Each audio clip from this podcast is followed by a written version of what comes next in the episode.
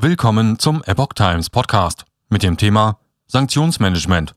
Scholz gegen Importstopp von russischer Energie. Ein Artikel von Epoch Times vom 7. März 2022. Bundeskanzler Olaf Scholz lehnt einen Importstopp für russisches Öl und Gas ab. Die Versorgungssicherheit habe Vorrang. Derweil würde die Mehrheit der Deutschen laut einer Umfrage einen Importstopp begrüßen.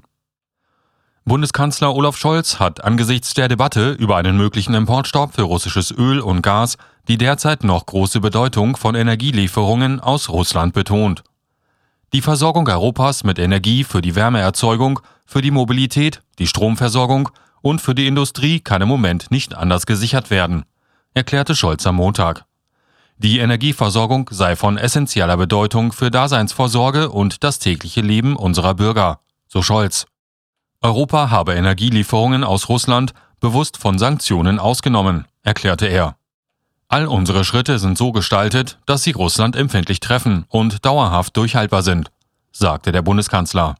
Zugleich hob Scholz hervor, dass die Bundesregierung mit ihren Partnern innerhalb der Europäischen Union und darüber hinaus seit Monaten mit Hochdruck daran arbeite, Alternativen zur russischen Energie zu entwickeln. Das geht aber nicht von heute auf morgen, erklärte Scholz. Daher ist es eine bewusste Entscheidung von uns, auch weiterhin die Aktivitäten der Wirtschaftsunternehmen im Bereich der Energieversorgung mit Russland weiterzuführen. Mehrheit gegen Import von russischer Energie. In der Bevölkerung werden weitere Energielieferungen aus Russland zunehmend kritisch gesehen. Laut einer Erhebung von YouGov im Auftrag des Handelsblatts plädiert die Mehrheit der Bundesbürger für einen Stopp der Öl- und Gasimporte aus Russland durch die westlichen Staaten – auch wenn dadurch die eigene Versorgungssicherheit gefährdet ist. Demnach befürworten 54 Prozent der Befragten einen solchen Schritt.